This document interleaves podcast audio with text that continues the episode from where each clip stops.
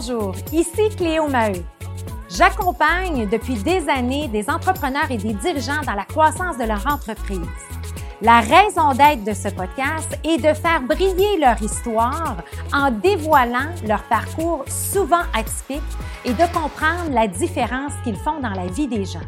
Dans cet épisode, nous recevons Martin Delaroseville, fondateur de Apiculture. Vous découvrirez comment cet entrepreneur en série qui a touché à tout, soudure, lavage de voiture, entretien ménager, cartouche d'encre, a appris à travers une leçon d'humilité touchante que la clé du succès repose sur la culture d'entreprise. Bonne écoute.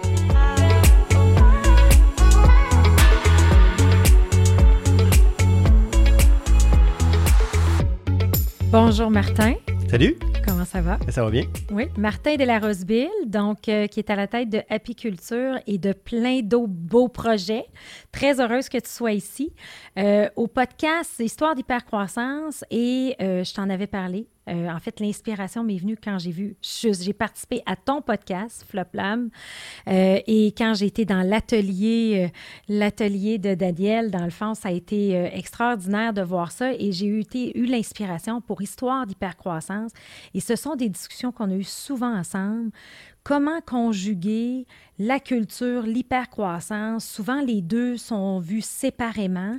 Mais plus j'apprends à te connaître, plus tu es un passionné de performance et d'hypercroissance, mais ce sera jamais au détriment des gens. Et c'est ça un peu de démystifier tout ça, c'est la raison d'être de ce podcast-là. Fait que je peux pas avoir la meilleure personne devant moi. Ben, ça... donne bien, c'est ma raison d'être tout court. Fait que, euh, exactement. c'est ça. Donc, je veux commencer, puis là, tu vas voir la façon dont, je veux qu'on adresse ça. On a fait beaucoup de webinaires ensemble et tout, euh, mais je trouve qu'on prend pas assez le temps d'aller dans le, dans le, le, le détail et l'histoire euh, le, personnage, parce que pour moi, tu es tout un personnage, Martin. que je veux apprendre ton histoire, puis tu sais, souvent tu me la racontes, mais très rapidement. Fait que je veux partir de ton enfance, d'où tu viens, qu'est-ce que tu as fait, qu'est-ce qui t'a amené à ta première job, euh, tu sais, vraiment comprendre Martin. Et boy, OK, fait qu'on a l'après-midi, là. Oui, non, euh, écoute, ben, euh, rapidement, je viens de la Gaspésie. Fait que pour tout le monde qui écoute, qui fait de la quoi? De la Roseville? Bon, ben ça, ça vient de Passé-Biac en Gaspésie. Euh, mes parents sont encore là, grands-parents. on est arrivé ici dans la région de Granby. J'étais quoi? J'avais 7 ans, 7-8 ans. Mes parents, mon mon père, machiniste dans une usine. ma mère a été à la maison pratiquement une bonne partie de, sa vie. Euh, ce qui fait que j'arrive d'un univers très humble, euh, des gens extraordinaires, mais j'arrive d'un univers manufacturier, ce qui a fait de moi un... Je savais pas trop où m'en aller. Fait qu'à Granby, quand tu savais pas où t'en aller, tu faisais un, tu faisais un cours en... tu faisais un DEP en soudure. Fait que j'ai fait comme tout le monde, j'ai fait mon cours euh, de soudure. Fait que je suis devenu soudeur à l'âge de 17-18 ans. Puis mon amour de l'entrepreneuriat est arrivé à 22 ans quand je suis arrivé à une intersection. Euh, à Drummondville, il y avait un concessionnaire automobile, puis je me rappelle encore, euh, Joël, le propriétaire. Puis ses autos, ses, voitures dans la cour étaient sales. Puis euh, on retourne en 2001-2002, toutes les voitures de concessionnaire étaient sales. Puis ça a l'air de rien quand on retourne en 2002, quand tu voulais essayer un auto, ben là, il disait ben, quel modèle, il allait en arrière, il passait une hausse vite dessus, puis tu allais l'essayer. Puis, ben, à ce moment-là, je suis rentré voir Joël. J'ai dit, Joël, t'aimerais-tu ça maintenant avoir tes 100 chars dans la cour propre? dit Martin, ça n'a pas de bon sens. Écoute, euh, oui, mais ça va me coûter une fortune. J'ai pas eu moyen de payer ça. Fait que ça. Mais ça m'a quand même donné mon premier avant-goût de l'entrepreneuriat. Dit tabarouette, si je suis capable de trouver une solution à ça, il y a de la business. Puis, je suis arrivé chez nous, dans ma cour, j'avais ma Volkswagen Golf, j'ai commencé à faire des tests avec une laveuse à pression, puis de patente. Puis là, j'ai commencé à repenser comment on pourrait laver sans char, moins de temps possible pour arriver avec un montant, exemple, 2,5$, 3 piastres l'auto. Laver, essuyer. Pour finalement, écoute, il n'y a pas de grande science en arrière de ça. C'est tout simplement qu'une auto qui roule pas, qui est dans une course, une poussière déposée, c'est pas du calcium de, Ce qui faisait qu'arriver directement avec de, l'eau à pression à 2500 livres, après ça, tu enlèves la couche de poussière, tu es prêt à essuyer, deux personnes sur le chamois. C'est mes débuts en lean manufacturing. J'ai comme compris que le temps de laver à pression une voiture, puis deux personnes sur le chamois, on arrivait à peu près en même temps, puis mon tact time était bon. Fait que ce qui fait qu'à un moment donné, ben, je suis arrivé avec ce modèle d'affaires-là euh, en 2002. Puis honnêtement, ça a été un succès. Puis évidemment, ben, la compétition est forte dans, les concessionnaires. Hein. Quand j'ai lavé mon premier Toyota, ben Honda m'a appelé, Volkswagen m'a appelé, Chrysler m'a appelé, puis là, bon, ben, région après région comme ça. Fait qu'on a vécu une croissance fulgurante. Mais là, attends, là, tu vas vite. Là. Fait que là, toi, tu sors de l'école, tu travailles Ouais. en soudure, mais là, tu as tout le temps des idées d'entrepreneur dans ta Euh, non, tête. Là. je dirais pas ça. Euh, non? non, à ce moment-là, puis pour ça, j'étais un soudeur crinqué. J'aimais vraiment ça. OK. Je me rappelle encore, je travaillais chez Olifis à, à Drummondville parce que je me suis marié entre-temps. À l'âge de, de 20 ans, j'ai marié euh, encore Audrey. Je suis encore avec Audrey. Ça fait déjà 20 ans de ça cette année. Puis, non, non, j'ai jamais eu le, le besoin de l'entrepreneuriat. J'étais un soudeur heureux.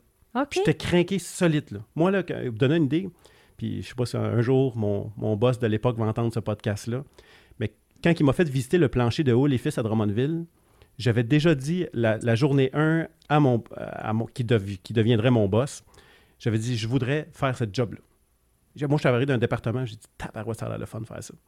Après trois mois, j'avais atteint ce, ce- ce- ce- ce- j'étais rendu dans le bon département, puis j'avais demandé la liste de tous les records à battre. Puis moi, puis mon partner de l'époque, là, je peux juste vous dire, j'étais dans un univers syndiqué, il y avait comme des notions que j'avais pas compris. Je me suis Oui. pas juste fait des amis. là. Oui. Mais je voulais battre tous les records. Puis honnêtement, ça faisait de moi probablement l'employé plus mobilisé de l'usine. OK. Fait que inconsciemment, je m'étais créé une propre culture, puis j'ai comme réalisé que tout est une question de mindset, puis le monde qui essayait de sauver du temps était pas plus heureux que moi. Moi, je battais des records, je tripais. Fait que... euh, je- Et pourquoi tu tripais? D'où vient cette drive-là de battre des records puis de triper? Je sais pas, j'ai- suis un peu programmé comme ça. Je suis un gars qui aime réinventer les choses. Je suis un gars qui aime battre des records euh, dans n'importe quoi. Un- J'aime ça. Un J'aime ça. Un- Ouais, mais pourtant, tu joueras aux cartes avec moi, puis tu verrais que je suis vraiment pas compétitif. Je sais pas pourquoi, mais, dans- dans- Ouais. mais Ben, comme moi, j'aime pas les cartes. Euh, je, tombe, je finalement. tombe dans des zones où euh, je sais pas pourquoi là il se passe quelque chose. Fait que euh, ça a donné que bon. OK. euh, fait, que là, fait, que là, ça fait que là, t'es, fait que là, t'es soudeur dans, avec ça, puis ça va bien dans cette entreprise-là. Quand tu dis que t'es pas fait d'ennemis, fait- parce que tu étais probablement trop performant, puis t'augmentais le niveau de travail. je me suis pas fait des ennemis, mais c'est sûr que le syndiqué pur, que lui, il a dit, garde, Ouais. je fais 23 pièces par jour, j'en ferai jamais 25 parce qu'après, ils vont m'en demander 25. Moi, j'arrive, le petit énervé Ouais, qui, bat- qui décide de battre tous les records. C'est sûr que je me suis fait dire de slacker bien souvent. ouais. Mais au final, euh, écoute, je m'en suis bien sorti, on a eu du fun. Ça, fait- ça, fait- ça faisait partie de toi. Fait que là, entre-temps, tu as l'idée, tu vois le concessionnaire, tu as l'idée, puis là, tu penses ce business-là. Ouais. Puis là, tu dis, ça a super bien été, on a eu de la croissance. Fait que c'était quoi ton modèle? Tu avais comment de monde dans ce business-là? Comment ça marchait? Ben, j'avais, écoute, c'est pas un gros modèle, on s'entend. J'avais euh, trois personnes autour de moi que c'était sur appel. Parce que Ouais. tu comprends que ça, c'était bon, mes, c'était mes premières, euh, mes premières apprentissages. Parce que première année, je fais bien de l'argent. Mon entrepreneuriat, c'est facile. Ouais. Écoute, mais il a fait beau tout l'été. Deuxième été, il mouille tout l'été. OK. Fait que si tu veux voir une business s'effondre, je l'ai vu. La deuxième année, écoute, première année, c'est c'est correct, c'est super le fun. C'est vrai. Mais la deuxième année, euh, évidemment, quand ils annoncent la pluie la fin de semaine, le samedi, ils ne t'appellent pas le vendredi pour euh, aller laver ses 100 voitures. Fait que ce qui fait que là, j'ai le défi de garder du staff parce que les autres sont sur appel. Parce que moi, quand ça m'appelait jeudi, vendredi, ben, il faut que tu sois disponible. Mais j'ai pas assez de job parce qu'ils mouillent tout le temps. Fait que là, j'ai pas assez d'argent pour passer l'hiver. Fait que là, euh, là j'ai venu un petit peu plus nerveux. Puis c'est là que j'ai parti ma deuxième entreprise qui se spécialisait dans l'entretien ménager. Parce que l'entretien ménager me permettait. euh, je me spécialisais dans les restaurants. Eastside Mario's, Boston Pizza, Mike's. Euh, Là, tu n'es plus soudeur. Là, tu es en plein entrepreneur. là. non, puis ça, c'était drôle aussi quand j'ai euh, démissionné euh, de ma job de soudure. je me rappelle encore, ils comprenaient pas pourquoi. là. Je m'en allais laver des chars, puis, puis j'étais quand même vraiment bien payé là, où on était. Puis, écoute, je battais des records, je tripais sur ce que je faisais, puis tout d'un coup, je décide de quitter. Je me rappelle, elle m'avait, elle m'avait dit quand j'avais apporté ma démission, elle dit Garde, je l'accepte pas. Elle dit euh, Je la mets sur, le coin de mon bureau. Puis elle dit Là, tu me dis que tu démissionnes le, je pense, le 29 juillet. C'était à la fin du mois de juillet. Puis elle dit Si tu vraiment tu viens me confirmer le 29, elle dit Là, je vais l'accepter, mais pour l'instant, je l'accepte pas. Fait que, fait que ceci dit, ça avait été quand même une dure séparation, parce qu'honnêtement, j'avais vraiment trippé, euh, puis je partais quand même à l'inconnu. Mais ceci dit, écoute, ça avait été un succès première année. Deuxième année, le défi. euh, fait que là, qu'est-ce qui m'a amené à partir euh, mon aventure dans l'entretien ménager pour compenser? Fait que ça, ça me permettait de garder quand même mes contrats l'été parce que je me levais très tôt. Fait que je faisais, mettons, mon restaurant, euh, mon Mike, je me rappelle. J'arrivais à 4h15 le matin. Fait que là, je lavais mon plancher du restaurant Mike's, puis après ça, ça me permettait d'aller laver mes voitures dans le jour si j'avais le temps. Fait que là, je combinais comme deux, deux domaines. là. OK. Puis l'effet de la famille qui n'est pas entrepreneur, tu sais, des fois, ça a été quoi la réaction? C'est sûr que ils m'ont pas encouragé, mais ils m'ont pas non plus découragé. Tu sais, je te dirais que mes, parents ou mon père surtout n'est pas, euh, n'a pas le profil de l'entrepreneuriat. Mais euh, je pense qu'ils ont vite vu que je, il y avait quelque chose qui me faisait triper là-dedans. là. Ouais, tu t'y plaisais, puis c'était toi. Exactement. Fait que, à un moment donné, ils ont comme compris que c'était mon élément, puis que sans savoir, euh, je suis comme tombé dans la bonne marmite, puis que je tripais au fond. Fait que là, il y a comme. Ils ont vite été rassurés, puis aussi de voir que.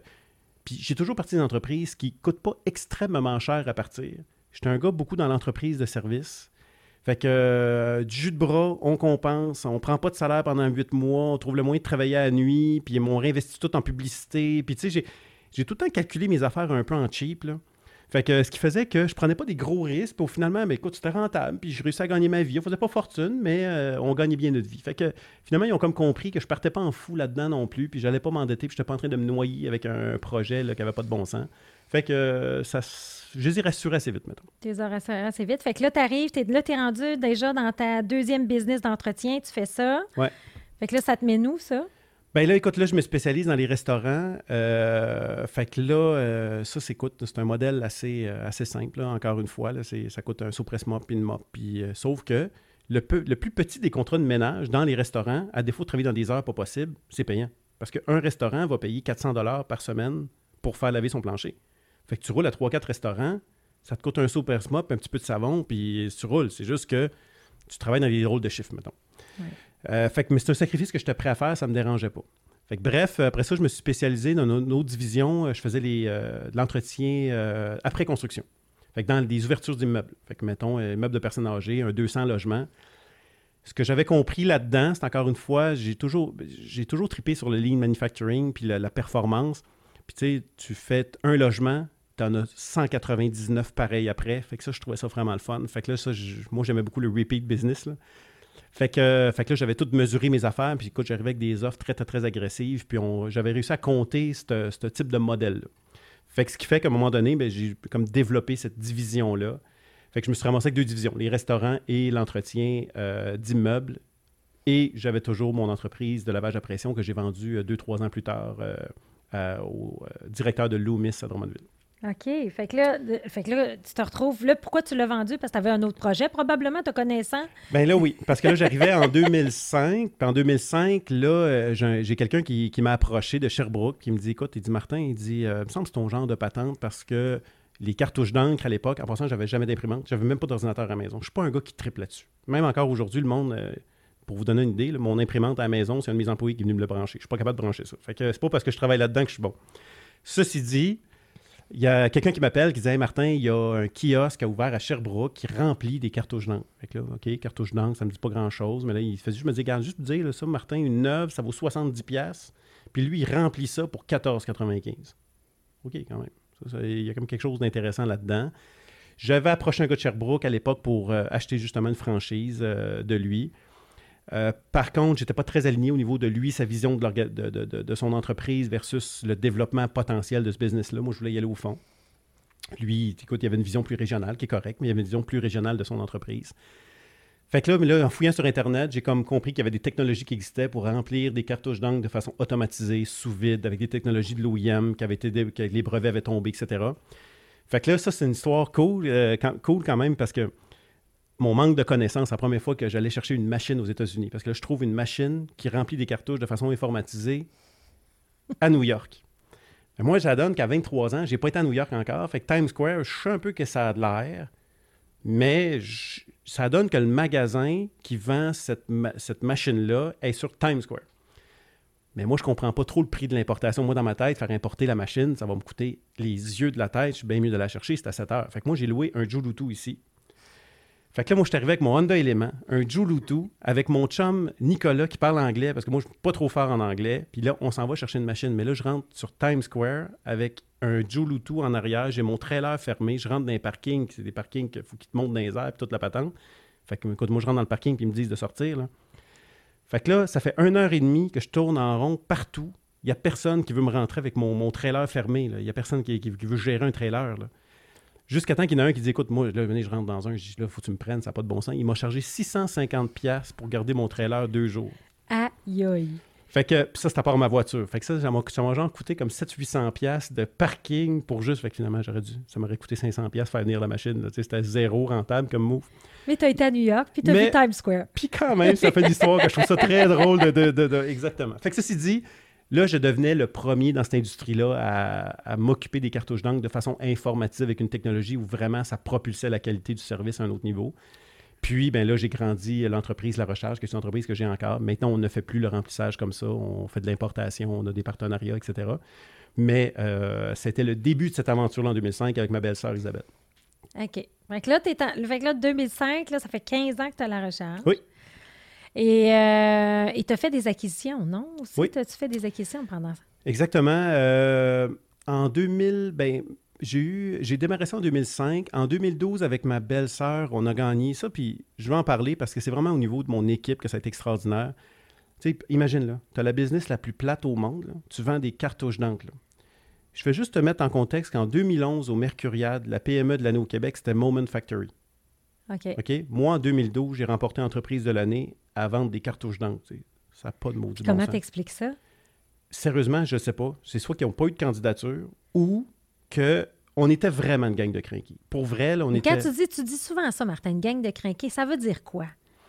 J'ai vraiment, j'ai vraiment, vraiment une gang qui sont ultra mobilisés euh, au niveau de...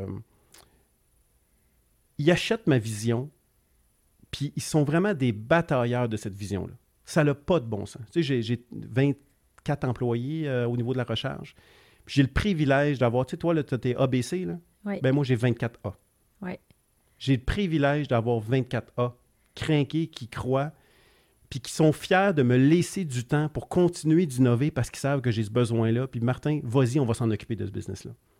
Puis c'est incroyable à quel point que, oui, j'ai mis en place un système de confiance. Je l'ai, euh, pas de hiérarchie chez nous, il n'y a pas de directeur, il a pas moi c'est, basé vraiment sur comment qu'on peut s'entraider entre nous autres. J'ai vraiment mis en place des processus avec eux autres que j'ai co-développés avec eux autres. Mais j'ai vraiment le privilège d'avoir 24A dans cette organisation-là. Ça, c'est clair. Ça fait toute la différence. Toute ça la te permet différence. de, puis ça te permet de travailler sur d'autres projets. Exact. Fait que là, ton autre petit projet, il arrive quand, là? Dans, dans le timing, là? Euh, apiculture, ben là, écoute, je t'explique, tu parlais tantôt d'acquisition. À un moment donné, sur le terrain, j'ai fait, euh, on a fait l'acquisition de trois entreprises en l'espace de un an. Je voulais contrôler une certaine part de marché au Québec parce qu'évidemment, l'impression, euh, c'est pas un marché qui est en, en développement naturel. Donc, c'est un marché de consolidation. Fait que ce qui faisait qu'il y avait des joueurs qui étaient plus petits que moi dans l'industrie, qui, bon, voulaient se rallier. Fait que finalement, bon, on a créé une grande famille avec ça. Par contre, euh, c'est là que mon l'univers de la culture est arrivé, m'a frappé avec ses bonnes et ses mauvaises nouvelles. Parce que j'avais créé une culture, j'étais entouré de gens que je méritais pas, qui, qui se battaient pour, pour réaliser des choses absolument extraordinaires, mais j'avais jamais défini puis décortiqué ma culture d'entreprise. Je la connaissais pas.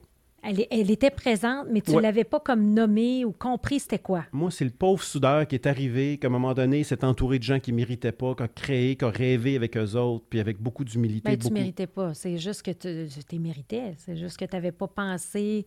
Non, mais j'étais entouré de gens que, je veux dire, ils ont fait confiance à... Écoute, ça dépend comment on voit le mériter, méritait pas, là. mais tu sais, moi, je, je considère qu'il y a des gens qui étaient embarqués dans mon entreprise que... Ils étaient vraiment des game changers, puis ils ont fait confiance en cette vision-là, même si j'avais pas les skills pour y arriver. Ils m'ont apporté leur richesse dans, dans cette aventure-là. Fait que ce qui a fait que, à défaut sur papier, je les méritais pas, Ouais. mais au final, je me suis fait un devoir de- d'être reconnaissant pour cette confiance-là que tu m'as donnée. Puis ça a créé cette espèce de culture-là qui s'est déposée par soi-même. Je comprends. Ceci dit, euh, c'est peut-être un peu à quelque part le complexe de l'imposteur.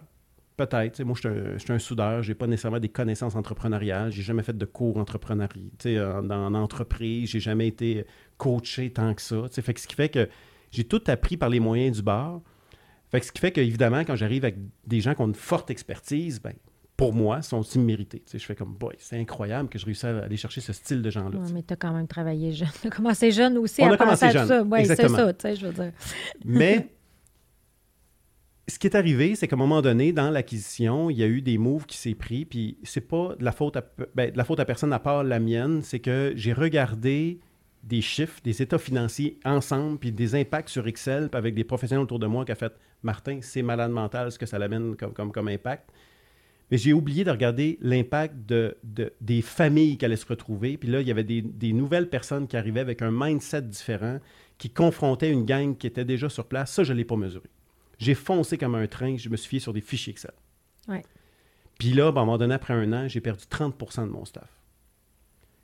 Ça, ça a fait vraiment mal. Pour vrai, là, puis même j'y repense aujourd'hui, puis écoute, j'ai perdu des gens, Cléo, qui m'ont vraiment aidé à bâtir cette organisation-là. Des- C'était ma famille, là, c'était mes frères, c'était mes sœurs de, de business. là. Puis ils sont partis parce qu'ils n'étaient plus alignés avec la, la nouvelle vision de ce nouveau groupement-là. Puis honnêtement, ce que ça a eu comme impact, c'est que moi-même, j'étais plus mobilisé envers ma propre organisation. Souvent, les entrepreneurs ne réalisent pas que quand leurs employés ne sont pas mobilisés dans l'entreprise, eux-mêmes, ça les amène à se démobiliser de leur propre organisation. Ils perdent cet amour-là de leur business. C'est tellement vrai. Et là, c'est, moi, je le compare souvent, c'est comme des enfants, quand le parent n'est pas présent puis il trouve que l'enfant est turbulent, là, ben, soit présent, ton enfant ne sera pas turbulent. C'est la même affaire, hein, d'avoir le mindset dans le business. Exact. Oui. Fait que là, tu as perdu ce, ce- ce mindset-là, comme le- un peu le, le sentiment d'appartenance et tout. Là. Exactement. Fait que je me suis détaché tranquillement, pas vite, de cette organisation-là. Je me suis perdu dans du surplus de meetings. Tout d'un coup, il y a des postes qui apparus dans mon organisation. Là, il a fallu que je nomme des directeurs, que je nomme... Je perdais ce qui était ces éléments-là de ma culture qui me rendaient unique. J'étais en train de devenir comme tout le monde. Mhm. Sous l'excuse de on doit se structurer, Martin, maintenant on est une équipe. Là, quand on dit ça comme ça, puis t'as pas l'expérience, là, mais là, tu dis, ben, ça doit, ça doit, ça, ça a du sens. Il faut s'organiser. Que, moi, je suis une business un peu tout croche, j'ai pas ça, moi, des titres, j'ai jamais eu de titre. Non, non, mais là, Martin, il faut que tu me nommes président de ça, puis directeur de ci. Mais quand tu as une famille qui n'est pas habituée à ça, là, ben, à un moment donné, ben là, ça crée, ça crée des, des- ça- des- des- ça crée un choc dans l'organisation, puis c'est choc après choc après choc. Ce qui fait qu'à un moment donné, il y a des gens qui font garde. Martin, je suis pas en ligne avec ça, je m'en vais. Quand tu repenses à cet événement-là, Martin, est-ce que tu, est-ce qu'intérieurement, tu avais le feeling que ça ne marchait pas? Je- ma job, ça serait de te dire oui, là, mais honnêtement, je ne l'ai pas vu pendant des mois. OK. Moi, je jouais et je me disais, mais c'est normal, il faut qu'il s'adapte au changement. Oui. Je me disais, c'est normal. Mais ce que j'avais espoir que ça revienne. OK. Tu sais, je me disais, c'est normal, là, écoute, il faut, faut juste qu'il faut s'adapte. Ça va prendre une couple de mois, là, puis là, tout le monde va se, va se replacer. Mais j'étais en train de m'isoler complètement. Puis je peux même te dire, dans mon style vestimentaire, ça a eu un impact. Je te dis, je me réanalyse, là. Moi, avant, là, je portais un T-shirt comme toute ma gang. là. Puis sur mon T-shirt, c'est écrit la recharge. Puis je me rappelle encore, la première fois où, Cléo, j'ai eu les moyens de me payer des T-shirts d'équipe, que je suis rentré dans ma boutique avec mes T-shirts, puis qu'on on avait tous notre T-shirt La Recharge. Je capotais. J'étais fier de le porter. Mais à un moment donné, quand je suis embarqué dans une escalade où à un moment donné, je remplaçais mon T-shirt par la chemise, puis après ça, c'est le veston, puis là, je croisais les chambres de commerce, puis là, je voulais devenir un entrepreneur. Puis là, je me déguisais en entrepreneur. Mais tu comprends que mon chum, qui lui, Martin, là, on avait du fun ensemble, on portait nos t-shirts, puis il était pas. Il dit, Voyons, pourquoi, pourquoi lui le veston de t-shirt? On est toute la même gang. Mais à un moment donné, je me suis transformé, puis je suis devenu cette espèce d'entrepreneur-là idéal qu'on voit les bras croisés, ces pancartes. Là. Oui. Moi, je pensais que c'était ça la clé du succès. Oui. Mais pour séduire une chambre de commerce, j'étais en train de trahir ma famille qui était mon- mes employés. Fait que là, autrement dit, là, tu te ramasses entre l'âme et l'écorce parce que finalement, au final, je suis, je suis quand même juste un vendeur de cartouches d'encre. Fait que je suis pas un entrepreneur vraiment hot dans la chambre de commerce, mais j'ai juste été assez loin pour trahir ma famille. Mm. Fait que là, fait que là t'es-tu heureux? Tu te ramasses complètement tout seul. Je suis devenu le héros nulle part. Fait que là, ce qui fait qu'à un moment donné, je me suis remis en question, puis comme je te disais tantôt, ben là, je suis devenu un entrepreneur qui, qui aimait plus tellement l'entrepreneuriat, que là, j'avais créé, puis c'est moi qui l'ai créé 100%, j'ai créé ce fossé-là avec mon équipe. Moi, j'étais maintenant, j'étais de la gang des vestons-cravates. Vous autres, vous êtes les employés qui font la job. Puis tu t'associais plus à une- place ni à l'autre. Puis eux, ils s'associaient plus à moi. C'est ça. Fait que là, euh, puis là, j'essaie de devenir un wannabe entrepreneur dans la chambre de commerce, mais je reste quand même le vendeur de cartouches en cravate. Fait que là, je fais plus là. Fait que là, je me suis ramassé dans une espèce de, de trou noir de l'entrepreneuriat. Ça, c'est en quelle année, Martin? 2000, euh, 2013, 2014. OK. Sérieusement, c'est peu après qu'on a remporté les Mercuriades, puis on tripait au fond tout le monde ensemble. Puis là, j'ai fait une suite de mauvaises décisions. Puis là, ça m'a amené là, 2014-2015 dans ce coin-là. Fait que ce qui fait qu'à un moment donné, euh, je reçois un offre d'un Américain qui, lui, est intéressé par le marché du Québec. Puis c'est un géant de l'industrie, c'est le plus gros, le plus gros joueur.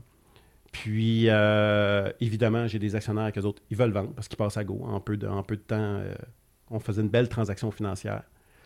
Mais je suis un gars qui aime le Maine. Fait que je me suis ramassé avec ma femme dans le Maine avant de signer les papiers puis dire écoute, on fonce-tu, on fonce pas avec cette transaction-là. Puis c'est là que vraiment ça m'a frappé. Après un peu de vin blanc puis bien du homard, j'ai comme réalisé qu'il se passait quelque chose. J'ai dit, ouais, dit, je pense que c'est d'avoir perdu mon équipe qui fait que tout d'un coup, aujourd'hui, j'ouvre la porte à la vente de mon entreprise. Mm. Fait que finalement, je suis, revenu, j'ai pris la décision de refuser l'offre des Américains. J'ai racheté mes actionnaires et j'ai rencontré mon équipe. C'est là que je leur ai dit une phrase. Je dit, garde, gang, pour ceux-là qui sont restés, les braves qu'on t'a fait, merci d'être encore là parce qu'à votre place, j'aurais sacré mon camp. Puis là, c'est là qu'honnêtement, j'ai, j'ai vu des yeux qui sont venus pleins d'eau. On dirait que la gang faisait enfin, il vient de s'en rendre compte. Il vient de se réveiller, là. Oui, il vient de se réveiller. Puis ça a été. Je peux te dire, par exemple, la beauté de ça. Contrairement à ce qu'on pense, des employés, quand tu fais preuve d'humilité, puis c'est sincère, ils ont la mémoire vraiment courte. Je te dis, ah, instantanément, il s'est passé quelque chose. Tu sais, de penser que récupérer son équipe qu'on a échappé, c'est une job de 20 ans, c'est pas vrai. C'est tellement bon, ça, Martin. C'est pas vrai. Ça se récupère en l'espace de 8 minutes plein de sincérité. Puis si les yeux te coulent pour vrai, ils sont là, ils sont au rendez-vous. Si t'es authentique, c'est sûr qu'ils vont comprendre. Exactement. Parce qu'on est tous humains à la base. Oui. Puis des erreurs, on en fait. Fait que j'ai eu le privilège d'avoir une équipe qui ont fait OK, garde, Martin, on est là. Puis je leur ai demandé, je dis, garde, à partir de lundi, je veux qu'on crée la plus belle culture au Québec. Je veux pas juste qu'on crée le statu quo de où on était avant qu'on l'ait échappé. On va créer quelque chose de malade mental. Puis je, puis je suis allé humblement, j'ai dit, honnêtement, j'ai aucune idée comment on va le faire. Parce que ça, c'est une autre erreur. Le monde pense qu'il faut qu'il arrive avec un plan défini. Mm. Une culture, ça s'écrit pas. Là. On peut pas arriver et dire on va. Voici les neuf points qu'on va mettre en place lundi pour on a créé une culture d'entreprise. Commence par être un, puis commence à te mettre le genou à terre devant ta gang, puis leur expliquer que tu as fait une gaffe, puis qu'on va, va, on va changer les choses puis on va le faire ensemble.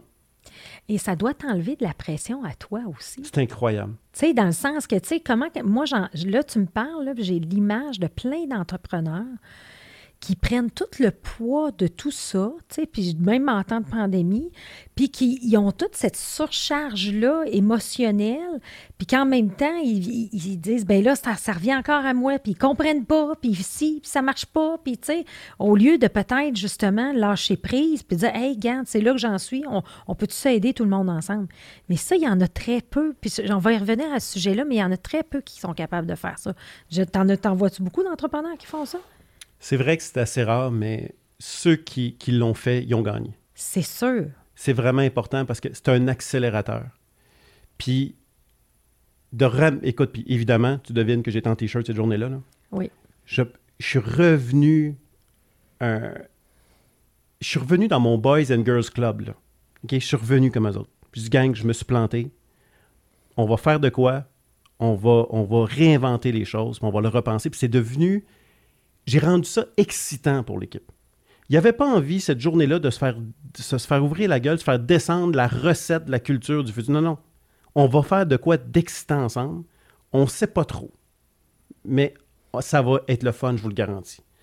C'est là qu'on a créé cette espèce de nouvelle culture-là qui a redéfini, la, qui est devenue maintenant la vision de mon organisation. Maintenant, on est une culture bien avant un produit. Puis une, des premières phrases que j'ai dit à ma gang, j'ai dit premièrement, on va arrêter d'essayer de se vanter comme fournisseur de cartouches d'encre avec le meilleur pigment de magenta sur le marché du Québec. On s'en fout. J'ai dit, je veux devenir l'entreprise qui vend le plus de cartouches au Canada, mais qui parle jamais de cartouches. Vous allez parler de votre culture. Mm. Parce qu'honnêtement, que tu achètes ta cartouche à la recharge ou que tu l'achètes chez Bureau en gros, vous vous en foutez totalement. Il n'y a pas d'émotion dans une cartouche. Mais est-ce que je vais l'acheter d'une entreprise, par exemple, avec une gang de crinqués absolument incroyables? Puis, on, on c'est pas est-ce que je vais acheter une cartouche, c'est où je vais acheter, puis quelle gang que je vais encourager? Fait que c'est pour ça que là, ça changeait complètement le mindset. Mais au début, euh, c'était stressant. Là. Maintenant, nous autres, on avait nos discours. Là. On était les meilleurs fournisseurs des produits des plus grandes de, de, grande qualité, puis de durabilité. Puis ça a toujours été ça. Tu vendais pas d'émotion. Tu vendais un produit. Mais qu'est-ce qui me dit? Je me différenciais pas du tout, du tout de toute ma compétition. Mais en mettant la culture devant, Puis pas une fausse culture. On va créer quelque chose, on va en parler, on va être fiers. Puis là, ben là, ça a tout changé complètement le mindset. Puis c'est là que la, culture n'est pas juste devenue une solution à mon problème de mobilisation, c'est devenu un modèle d'affaires.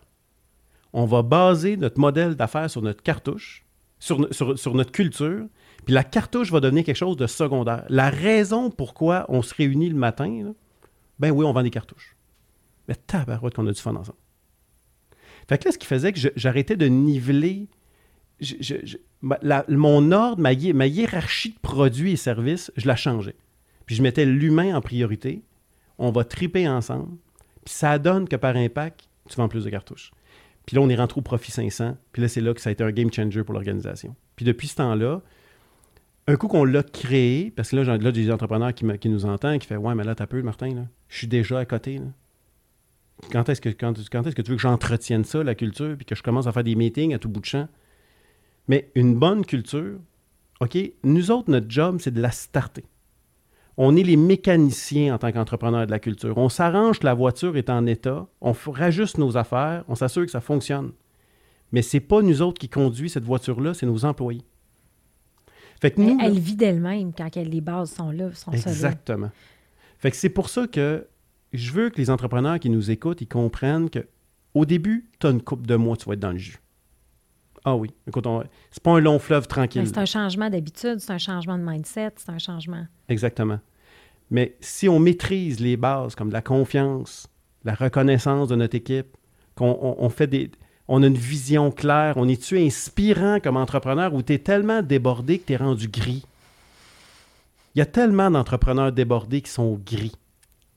Mais pourtant, que quand l'employé est rentré, là, il se rappelle d'un entrepreneur qui avait le feu. Tu l'as-tu encore, ce feu-là? Mais ils n'ont pas le temps de gérer des RH, puis ils n'ont pas le temps d'inspirer leur gang. Mais je perds tout mon monde. Fait que l'idée, c'est. Ah non, perds tout mon monde, puis il y a une pénurie de main-d'œuvre. Tu comprends pas, Martin, notre industrie dans laquelle on est. Ah, que j'entends ça. Tu parles, toi? Mais tu parles d'un vendeur de cartouches. C'est ça. Fait qu'on s'entend-tu que dans les, les, milléniaux, là, entre Facebook et Google, il n'y a pas la recharge. Je ne suis pas dans le top des produits sexy. On s'en fout du produit. Moi, je peux te dire, je reçois des CV fréquemment. Je n'ai même reçu un d'ailleurs il y a deux semaines. J'ai envie de vivre l'apiculture. C'était le thème du titre quand j'ai reçu. Puis, by the way, il y avait son CV dedans. Il savait qu'elle allait venir vendre des cartouches. C'est pas ça qu'il venait. Il voulait venir vivre une culture d'entreprise extraordinaire. Puis, by the way, on va vendre des cartouches. Je peux même te dire que mes entrevues maintenant, c'est drôle, j'ai fait une entrevue il y a peut-être à peu près deux, trois mois. J'ai parlé pendant 20, 20, 25 minutes de culture. À la fin, il savait que Natacha, elle avait une fille à l'école privée, que Marjolaine a fait la meilleure tarte. OK, elle, savait tout. J'avais tout parlé de ma gang, comment c'était une famille chez nous, comment c'est tripant. J'ai tellement attendu longtemps qu'à bout de 25 minutes, il m'a dit juste pour savoir, M. Laroseville, on fait quoi ici? J'ai dit là, je pense que tu viens de comprendre l'importance des choses. Moi, je veux être sûr que tu fites dans ma gang. Le reste, on s'en fout. Tu vas être capable de le faire. Oui, tu fais la confiance, c'est ça. fait que les fondements. Fait que c'est tout. Fait que c'est ta business, la recharge, quand tu as eu l'acquisition avec des partenaires, que là, tu as essayé de te transformer, ça n'a pas marché pantoute. Tu es revenu à la base. Oui. Là, tu découvres l'importance de la culture. Mais tu sais, moi, tu sais, moi, sais comment j'aime les livres, les concepts, ces affaires-là. fait que là, moi, quand tu me parles, c'est clair, tu sais, c'est comme, c'est ce que tu as fait, c'est que tu as, fait le Simon Sinek. Tu as vendu ton pourquoi, puis après le comment, puis au lieu de vendre le quoi, le monde vend des cartouches. Non, tu as vendu, as vendu du rêve, tu as vendu c'est le fun, des tout ça. Mais là, toi, tu fais ça, tout ça de manière intuitive, là. Oui, euh, ben intuitive. Je veux juste intuition de gang. On s'entend? Parce que j'ai tout ce que j'ai fait, je l'ai fait avec eux autres. OK? Fait que, euh, on, tu sais, quand je te dis, là, j'ai eu, en passant, j'ai eu six personnes qui sont parties au début. OK. Je les ai laissées partir. C'est correct. On ne vire pas une culture en essayant de sauver tout le monde. C'est sûr. Fait que, mais souvent, on, a cette perception-là où est-ce qu'on va créer une culture d'entreprise avec apiculture, on va mettre de la musique, puis ça va se faire tout seul, on va aller danser, là, puis euh, c'est pas... Non, non, c'est rough changer une culture mais c'est le meilleur investissement qu'on fera jamais. C'est de définir sa vision, de comprendre que l'humain, à partir de maintenant, je vais y faire confiance. On va changer nos réflexes de gestion. On va arrêter les over meetings. Moi, je veux des meetings à partir de maintenant que tu vas venir me dire ce que tu as fait, pas ce que tu aimerais faire. Et ça, ça change une dynamique de meeting. De l'imputabilité, hein? Fait que moi, là, des meetings, de, j'attendais le meeting pour savoir, je peux-tu faire ça? Non, non. Fais-les, tu viendras me dire l'impact que ça a eu au prochain meeting. Mm. Fait que là, ça veut dire qu'on va prendre des risques. Là. On va y aller. Mais moi, j'ai confiance que j'ai des A. On fonce. C'est quoi ma perception de mon équipe? Tu sais, moi, le nombre d'entrepreneurs, Cléo, que je me demande tellement, quand ils parlent aux beaux-frères la fin de semaine, puis ils parlent de leur équipe, ils se disent-tu, maudit que je suis chanceux d'avoir cette équipe-là? Ou c'est le même gars qui va chialer contre son team, le maudit milléniaux, je sais plus quoi faire avec cette gang-là, puis le lundi matin, c'est lui qui rentre a la job de motiver sa gang? Non. Moi, là, moi le premier, puis je m'arrange que toute ma gang, on se dit, tabarouette qu'on est, chanceux on est chanceux d'avoir un team comme ça. Fait que ça, c'est facile. C'est toute une question de mindset. Dans quelle, est, quoi la perception? d'apprécier ce qu'on a, de oui, oui, c'est ça. Fait que là, mais là, je veux comprendre, parce que là, tu nous parles beaucoup de culture, mais je veux que tu nous parles de ta business après la recherche, parce que là, tu es encore euh, tu sais, propriétaire de la recherche, mais là, tu as décidé d'être un, t'es un serial entrepreneur, tu sais, fait Moi, que cette expression-là, mais oui, mais tu comprends ce que je veux dire? plusieurs familles dans plusieurs produits. C'est ça, exactement. Donc, ça veut dire, là, ton prochain dada, c'est apiculture. Parle-nous de ce que ça fait.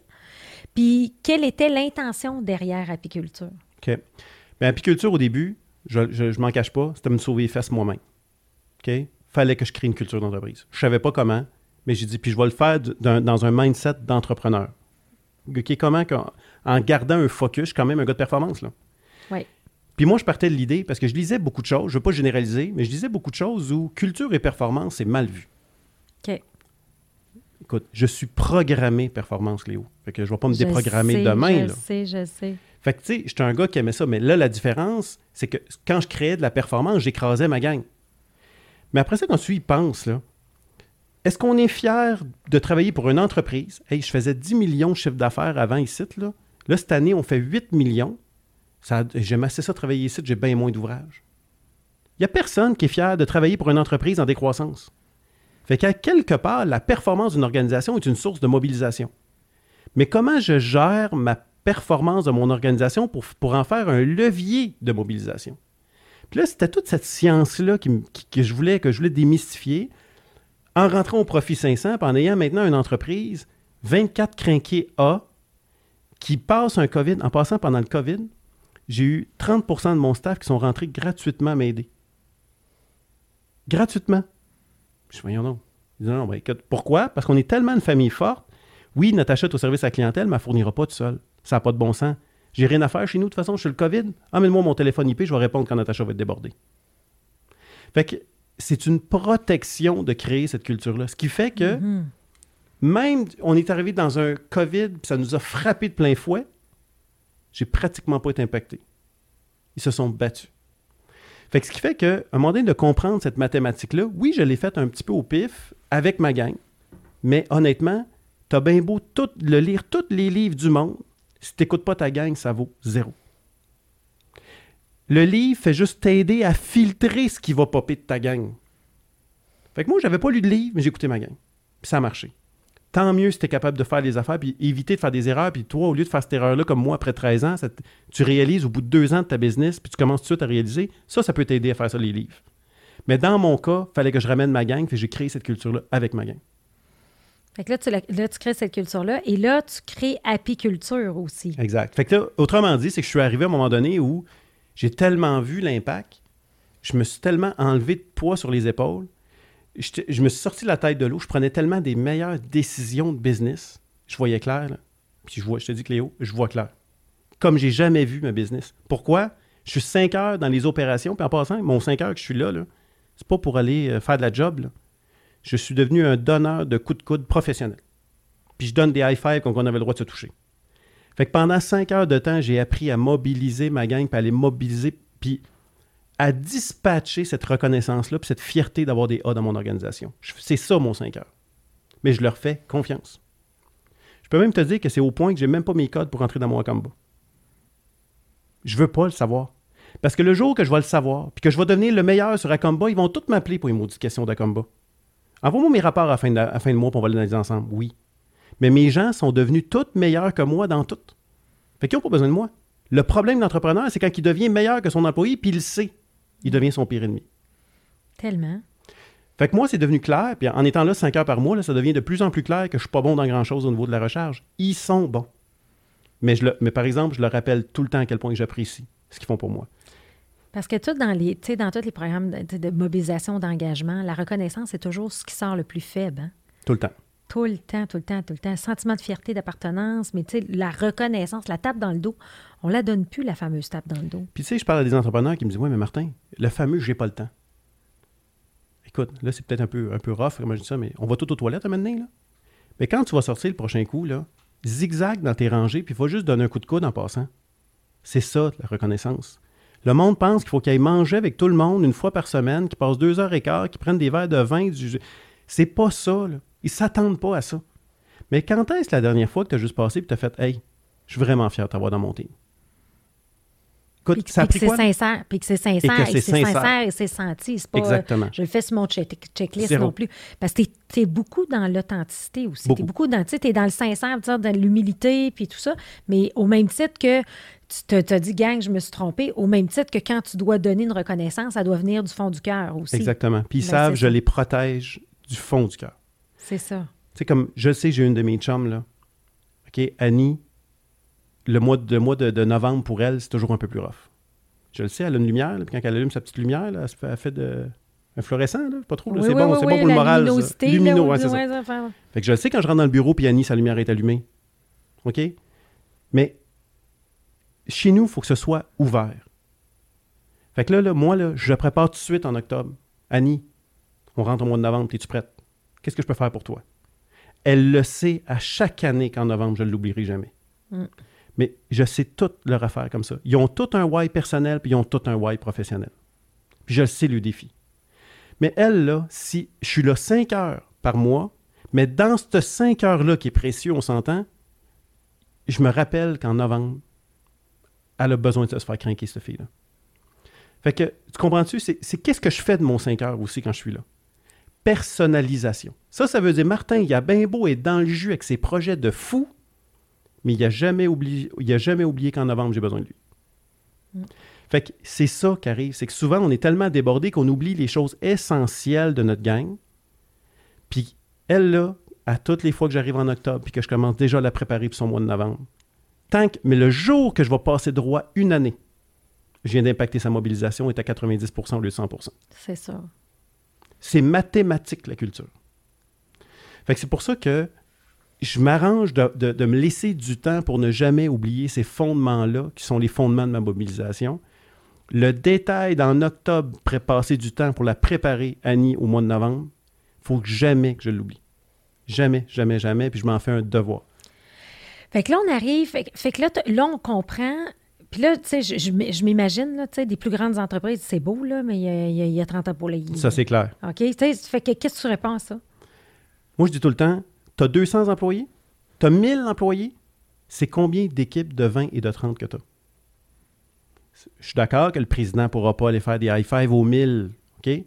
C'est là que tu dois travailler ta culture au niveau de ton équipe de direction et tes gestionnaires d'entreprise. Le gestionnaire n'est pas un dispatch, c'est un culture maker. Ouais. Fait que, ce qui fait que l'excuse ne devient pas. Moi, je suis tout seul avec 30. Toi, t'en as 100. Ben, c'est parfait. T'as 5, t'as, t'as- t'as cinq teams. Est-ce que tes 5 players en bas sont des ambassadeurs de ta culture? Eux, est-ce qu'ils les donnent les coups de coude? Puis est-ce qu'eux savent que Annie a besoin de son aide en avant?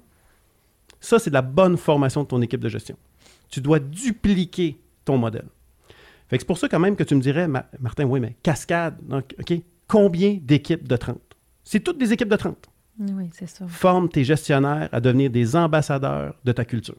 Ça me fait penser, moi, j'étais dans le pharmaceutique pendant longtemps, puis euh, je me rappelle encore de- du, du Big Boss, là. À tous les vendredis matins, il faisait la tournée d'usine. Il s'appelait Germain Morin. Wow.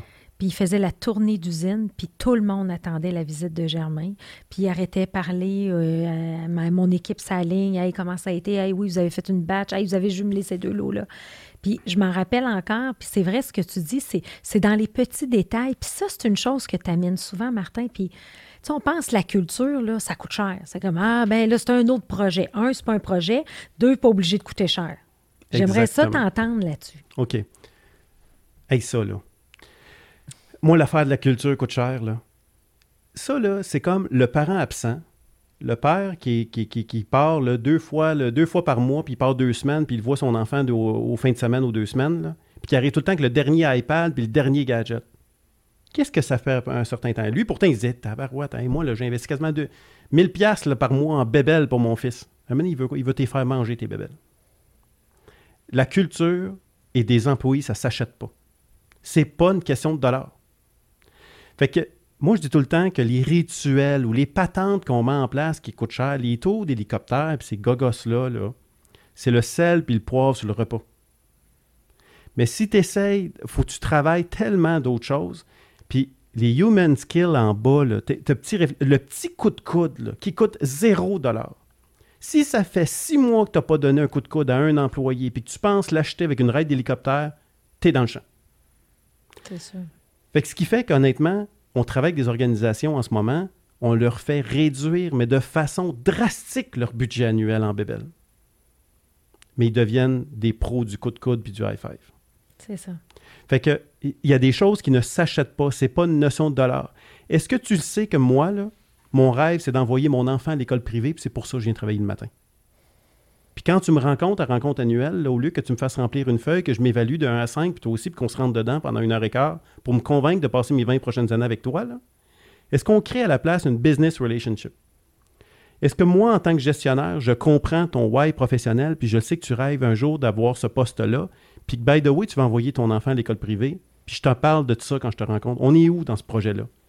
Est-ce que ma business, le, moi, mon entreprise, est-ce que je suis en train d'aider ton entreprise personnelle dans la réalisation de ses rêves? Puis toi, est-ce que je maximise tes forces dans, mon, dans ma business à moi? Une relation d'affaires. On n'a pas des relations avec des employés. Nos employés ont des business. Ils ont deux enfants, ils ont trois enfants, ils ont une fille qui fait du ski, puis du- de l'acrobatique, puis ça n'arrête plus. Ils ont une business. Fait que, est-ce que nos entreprises s'aident? Puis ça, ça change complètement le mindset. Moi, je dis tout le temps qu'une rencontre avec un employé, ça doit être beaucoup dans le même mindset que on rencontre un fournisseur, on y achète 200 000 par année, il nous a fait un rabais de 5% si on augmentait nos ventes. On fait quoi quand on se rencontre avec notre verre de vin rouge une fois par année? On regarde, on fait notre bilan, comment, comment ça a été nos business. Hey, en passant, j'ai une référence pour toi, puis c'est ça qui se passe. Mais avec notre employé, c'est tout ça qui se passe. Fait que c'est ça la relation que nos gestionnaires doivent développer. Fait que quand tu développes cette relation-là basée sur le, le rêve de la personne, où on s'en va, et on crée quelque chose. Moi, là, je quitte-tu un employeur qui, je le sais, travaille dans mon mindset d'envoyer ma fille à l'école privée, puis by the way, il me rappelle une fois par année que je... Puis il me donne les outils pour que je m'aligne dans le poste que j'y ai dit que je rêvais a 4 ans. Tu quittes-tu un employeur qui fait ça? Non. Ça n'a pas rapport à les raids d'hélicoptère. Si je fais tout ça, puis by the way, à un moment donné, je t'amène dans l'hélicoptère, tu vas capoter ta vie. L'inverse, c'est pas vrai. L'inverse, c'est pas vrai, c'est vrai. Fait que c'est pour ça qu'on revient à des choses de base. Moi, je dis tout le temps, j'aime beaucoup, j'aime beaucoup travailler avec ça, les entreprises. Je pose une phrase, elle n'est pas le fun, là, mais elle dit quand même ce qu'elle a à dire. Est-ce que tes pires années financières étaient les meilleures années de ton équipe? Est-ce que tes meilleures années financières sont devenues les pires de ton équipe? C'est quoi la réponse que tu vois le plus souvent? Quand tu poses ta question? C'est malheureusement les meilleures années financières sont le pire de l'équipe. Pourquoi? Parce que on ne réalise pas qu'au début, là, OK, financièrement, je me rappelle, ça, me prenait tout pour prendre ma paye, puis on a créé cette relation-là pour racheter ce qu'on pouvait pas acheter avec notre gang. Qu'est-ce qu'on faisait? Écoute, non, non, as-tu besoin de mon truck pour aller déménager? Pas trop c'était- il y avait ça au début. Puis là, je sais qu'on hey, on est rendu 1000 employés, on peut pas faire ça. Réponse facile. C'est une réponse paresseuse. Mais il y a des éléments. Quand tu regardes ton parcours, là, puis tu regardes honnêtement ton parcours, il y a eu un moment donné, une année où tu as divorcé avec ton équipe. C'est sûr. Souvent relié à la construction d'une bâtisse. Moi, je, re- je remarque la force de travail des entreprises, là, on ne réalise pas, puis je suis pas en train de dire qu'il ne faut pas se bâtir des, des- des- des- des- des beaux bâtiments et des beaux bureaux. Mais je peux vous dire que votre Claude, là, qui venait voler des bonbons sur le, le bureau de la secrétaire Sylvie en 87, là, il s'ennuie de ce temps-là. Mm. Fait que ça peut, être, ça peut être des bureaux, ça peut être. Mais à un moment donné, à quelque part dans l'histoire de l'entreprise, souvent, il y a un milestone qui s'est passé pour on a divorcé avec notre équipe. C'est tellement vrai ce que tu dis, puis ça me fait réfléchir, Martin, parce que Surtout avec la situation euh, de pandémie qu'on vit, euh, tu sais, l'entrepreneur, des fois, de s'il n'y avait pas une bonne culture avant la pandémie, ben ça s'est peut-être juste accentué pendant la, la, la pandémie. C'est un amplificateur. C'est un amplificateur, tu sais, dépendamment de ce qui marchait déjà pas.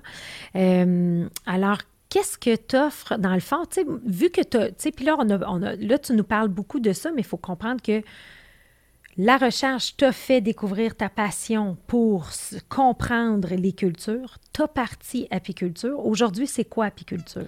Apiculture, concrètement, c'est une certification qu'on offre aux équipes de gestion des organisations. Autrement dit, on a une certification qui s'appelle Leadership et culture d'entreprise. Parce que le leadership et la culture, n'oubliez pas, moi, pour moi, la culture est un levier de croissance et de performance et de leadership.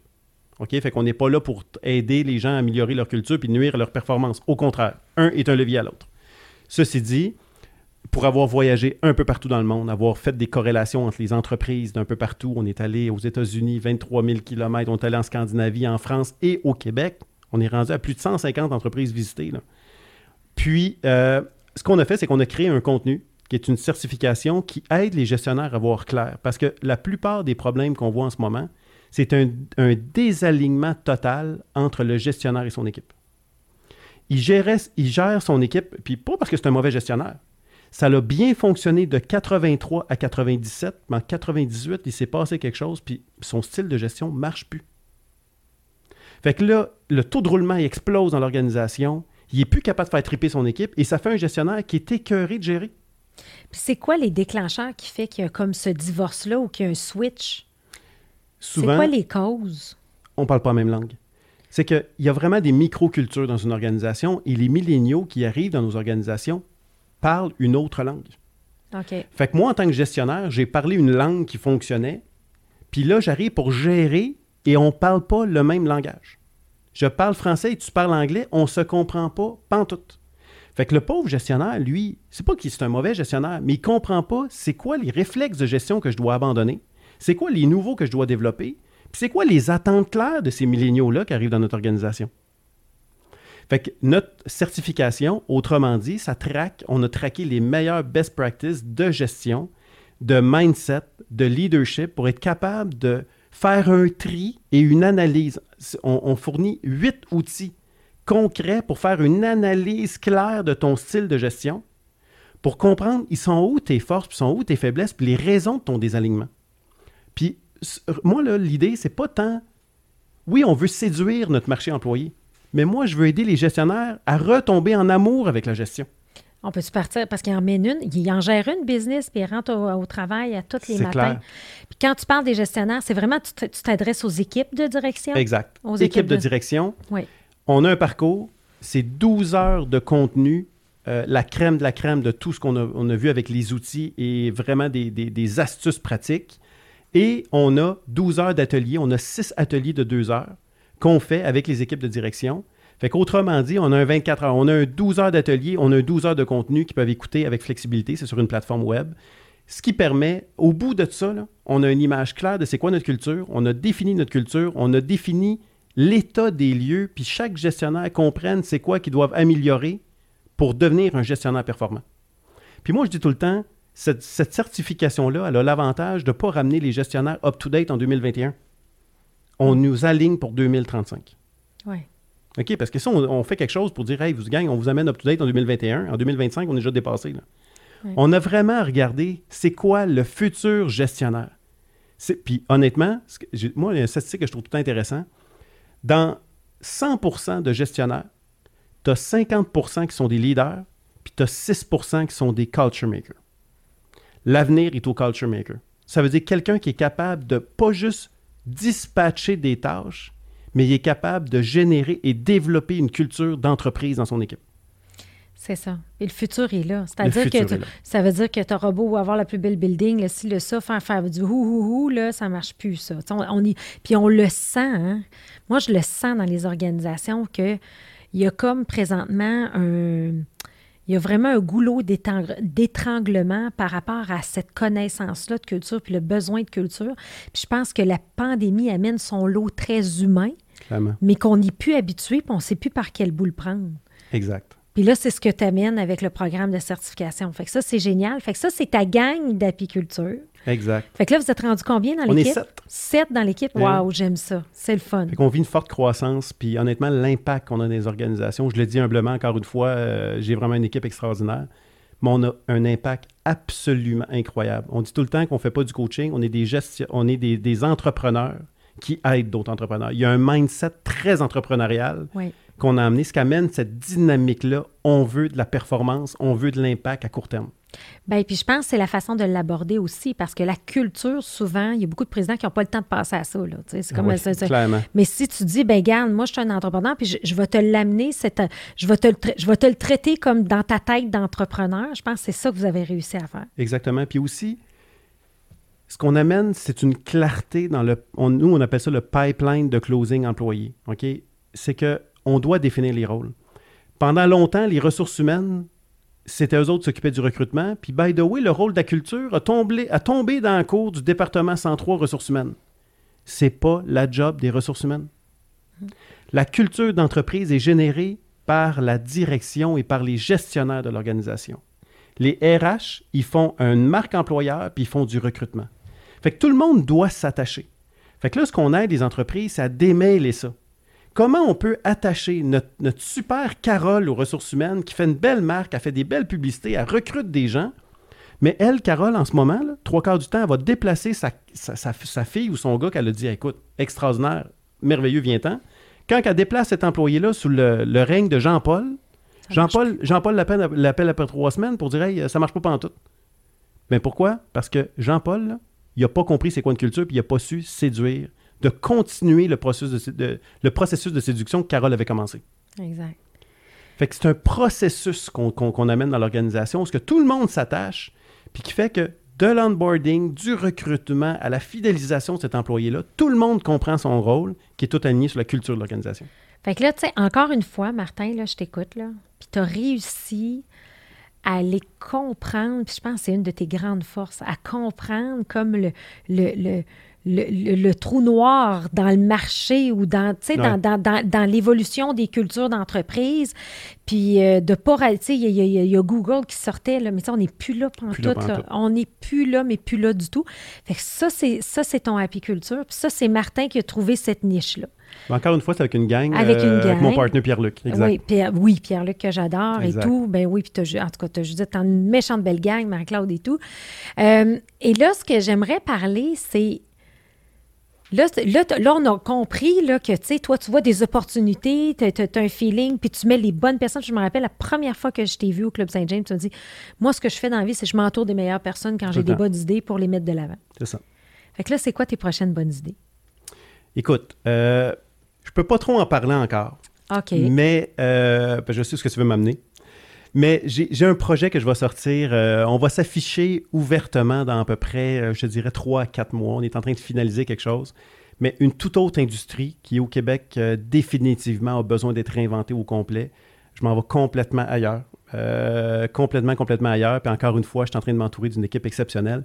Mais honnêtement, j'ai hâte que tu me réinvites à ton podcast, que je puisse en parler, parce que je te dis, ce projet-là va avoir un impact, je pense, aussi fort qu'apiculture. Oui. Une industrie où ce qu'on peut vraiment créer une un nouveau processus de A à Z de la gestion de quelque chose qui se gère très mal en ce moment, puis qu'on a repensé avec de l'innovation. Je, je dois t'avouer que je suis un peu excité. l'innovation, mais ce que j'aime, c'est que ton innovation, parce que tu sais, on pense souvent à innovation technologie, là, mais c'est pas ça, c'est l'innovation où l'humain est au cœur de tout le temps, tout le temps, tout le temps. Ça, c'est un peu mon why personnel maintenant. Euh, je veux avoir un impact sur l'humain.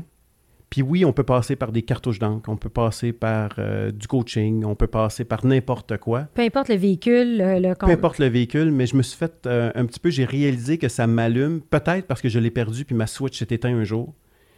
Puis là, j'ai comme compris qu'est-ce qui éteint, puis moi, perdre l'humain dans mes projets, dans tant de... J'aime tellement rêver avec du monde, puis quand je perds ça, ma, ma Switch éteint. Fait que c'est pour ça qu'on dirait que là, quand ça s'est rallumé, je me suis comme fait un devoir sacré de ne plus jamais perdre cette espèce de, de, de feu sacré-là qui m'allume, de développer des projets avec du monde extraordinaire. Fait que euh, oui, de, puis de trouver le moyen de mettre l'humain là-dedans pour que l'humain rayonne, puis on peut-tu transformer l'impact de l'humain dans peu importe le domaine? Est-ce qu'on est capable de le faire? Puis toi, je pense que tu es à l'affût de ça. Hein? Oui, 100 Puis comment tu vas chercher toutes ces inspirations-là? C'est quoi ton processus à toi, là, parce que tu es fort là-dedans? Là. Bien, encore une fois, je, je suis souvent pas si fort à le développer. Mais je, suis un, curieux. Écoute, c'est sûr que moi, Fast Company et compagnie, euh, je, lis ça, je m'alimente de tout ce qui a du succès dans le monde. En passant, je suis pas un gars qui invente des choses. Je suis souvent inspiré par quelqu'un qui a une bonne idée, mais je suis tellement curieux que je finis par le gars Silicon Valley qui a pensé à quelque chose. Ben euh, oui, je vais. C'est sûr que si je dis, écoute, a- on a besoin de ça dans le marché du Québec, c'est clair que ça, ça m'allume. Puis souvent, ce que je fais, je pars d'une idée et je l'améliore. Fait que, tu sais, je j'ai pas suis pas un inventeur. Puis je te dirais, euh, j'ai même peur du côté moins invention parce que c'est plate à dire, mais c'est rarement l'inventeur d'un produit qui passe à go. C'est souvent deux, trois générations par la suite parce qu'il y en a un qui va désensibiliser le marché au pic par la, au pic par la pioche, mais il y a, il y a- il y a un, il y a un gars qui va arriver en arrière, puis qui va arriver, tu sais. Fait que, tu sais, Elon Musk, c'est pas lui qui a inventé le véhicule électrique. Le véhicule électrique existe. Il y a du monde qui a fait du travail bien avant lui. Mais lui, il était un spécialiste en commercialisation du produit. Fait que je veux pas du, en je veux pas me comparer à Elon Musk du tout, mais j'aime beaucoup la commercialisation. C'est ça, l'idée de, de prendre quelque chose qui est déjà dans le marché, mais qu'on n'a pas pensé à ça. Puis tu es très fort en marketing branding aussi, on s'entend-tu? Je pense que c'est dans ton ADN, là, toi. Là. J'aime ça, oui, j'aime t'es vraiment bon. OK. Fait que là, il faut attendre. Ah, ben là, ça nous, ça, ça, ça nous rend un peu curieux. J'ai hâte que tu reviennes puis que tu nous parles de ce super projet-là euh, qui va, je pense, oui, qui va révolutionner quelque chose au Québec. Mais ceci dit, euh, Martin, on est déjà euh, à la fin de, de l'émission. Est-ce qu'il y a quelque chose que tu aurais aimé partager qu'on n'a pas eu le temps de discuter? Ben, je pense que ça, va être peut-être notre relation à moi puis toi qu'on n'a pas beaucoup parlé, parce que, euh, tu sais, quand je disais de m'entourer des bonnes personnes, tu sais, le coaching, je connaissais pas ça. Euh, tu m'aurais parlé v'là un mois, v'là un an et demi, je ne connaissais absolument rien en coaching. Mais tu sais, quand je parlais de personnes imméritées, t'en es une, parce qu'honnêtement, tu m'aides depuis le début à bâtir ce modèle d'affaires-là, apiculture, qui aujourd'hui t'en fait la tribune, mais je veux quand même replacer les choses, et que tu fais partie, si le modèle performe autant aujourd'hui, c'est beaucoup grâce à tes conseils. Puis honnêtement, je veux te retourner ça aujourd'hui. Euh, tu es une source de conseils absolument extraordinaire, puis tu es très, très, très généreuse. Euh, mais apiculture, il y a un gros morceau qu'il y a le nom Cléo Maheu là-dessus. Puis euh, je pense que ça, on n'a pas assez parlé, puis c'est sûr que de toi-même, tu iras pas. Mais je veux quand même que ton, je veux quand même que ta gang le sache. Merci beaucoup pour ce que tu as apporté à apiculture. Bien, ça me fait plaisir, mais tu sais, c'est la collaboration, encore une fois. Hein, c'est tellement pas le fun. Mais moi, ce que j'ai beaucoup apprécié, c'est tes textos à 7 heures euh, à tous les matins. Ça, c'est parfait. Mais je te laisse une petite pause parce que Oui. moi, je commencerai à 5 heures. Oui, c'est ça, hein, c'est ça, exactement, exactement. Bon, ben Martin, je te remercie infiniment d'avoir partagé avec, euh, avec authenticité. Tu sais, moi, c'est le mot qui me vient. Tu sais, c'est toujours le fun de te parler parce que tu parles avec ton cœur. Puis euh, ça a beaucoup d'impact. Puis je suis sûre que ça va aider. On va aider ensemble. C'est le but de ce podcast-là. Plus, si on peut avoir un impact sur, que- sur des humains entrepreneurs qui ont le goût de, de s'approprier ça puis de foncer, ben c'est le but de, c'est le but de l'exercice. C'est pour ça qu'on fait ça. Exact. On fait un bon team. Yes. Merci, Martin. Merci, Cléo.